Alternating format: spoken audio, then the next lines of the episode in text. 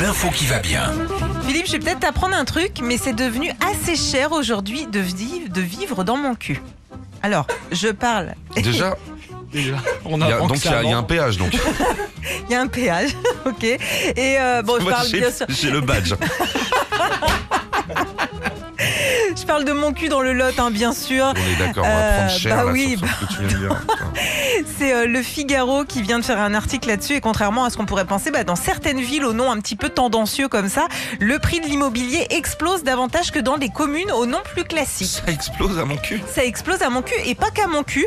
Ça explose aussi euh, dans l'anus, aussi euh, dans Lyon. Euh, tu- tu veux- si tu veux un petit pavillon, bah là-bas c'est assez cher.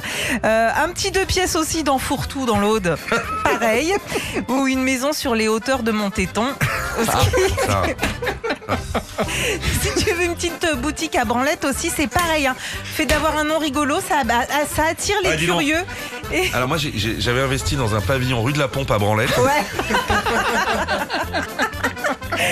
Et euh, bah, ça aide le commerce surtout. Alors ça c'est cool, l'immobilier euh, se porte très très bien. Ouais, ouais. Seule petite exception, Oui. dans les Deux-Sèvres à la trique, ok Ah non, non, Non. ça descend. Non, ça descend parce que la trique euh, est sur un axe très passant.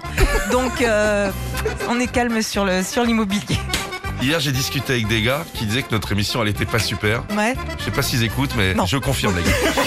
Retrouvez Philippe et Sandy, 6h-9h sur Nostalgie.